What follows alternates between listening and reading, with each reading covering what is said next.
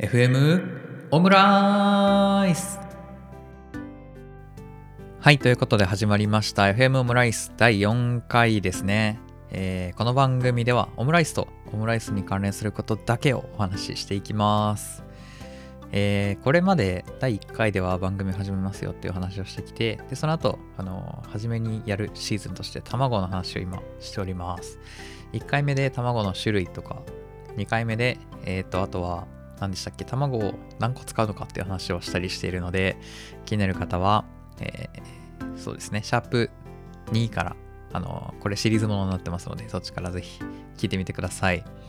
はい、ということで今日の卵関連のテーマは何かというと、卵の溶き方、混ぜ方ですね。ここだけのお話を今日はしていこうと思います。はい。まあ、卵を溶くっていうことは、あの、まあ、卵を溶くっていうことはというか、まあ、卵をね、まず割って、あの、ボウルとかに入れるじゃないですか。あの、余談なんですけど、僕、卵を割るのが苦手で、なんか一生うまくなんないんですよね。こんな頻繁にオムライス作って、オムレツも、あの、毎回ちゃんと作ってるはずなんですけど、なぜか卵がうまく割れなくて、ちょっと若干手が汚れるっていうのが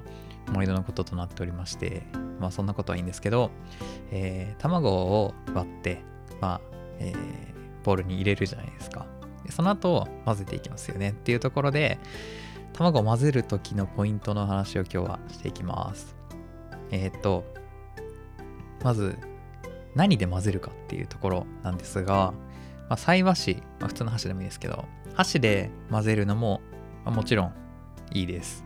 箸で混ぜるのもいいんですが、えー、やっぱり、あの、卵を、卵をっていうか卵専用じゃないですけど、えっ、ー、と、混ぜるやつ。あの 混ぜるやつあれ名前なんて言うんでしたっけ？混ぜるやつ。混ぜるやつあるじゃないですか。あの、金属の網網のやつ やばいな。ちょっとまあ調べずにこのままいきますね。あれを使った方がいいと思います。えっ、と、なんでかっていうと、卵をできるだけ細かく、あの、細かくした方がよくて、塊が残ってると、後から焼き加減に、あの、場所によって、ここはなんか硬いけど、みたいなことが、黄身と白身がちゃんと混ざりきってないと起きてしまうので、焼くこと自体も、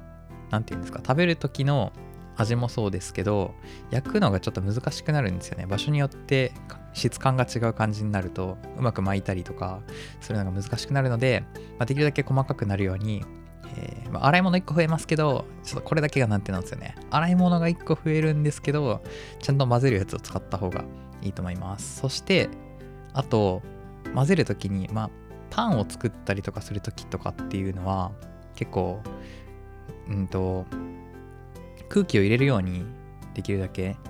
綺麗に泡立つように混ぜたりするとかすると思うんですけどオムレツの場合はできるだけ空気を入れずに泡を作らないように気泡を作らないようにしていくのがポイントになります。って言ってる人がネット上にあのプロの人が言ってたので 多分そうなんだと思います。でも実際うんと泡立てて混ぜちゃってた時と比べて泡立てずに混ぜた時の方がうまく焼けてる感はあって何が違うかっていうと焼いてる途中に気泡があるとそこが何ていうか空洞になったりとかしてそこが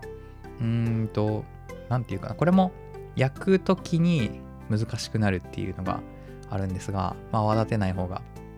いいです。はい。というわけで今日は卵のき方、混ぜ方だけの回をお送りいたしました。面倒でもちゃんとえー、混ぜる専用の道具を使いまして、でできるだけ泡を入れないように混ぜることがおすすめです。はい。というわけで今日も聴いていただきありがとうございました。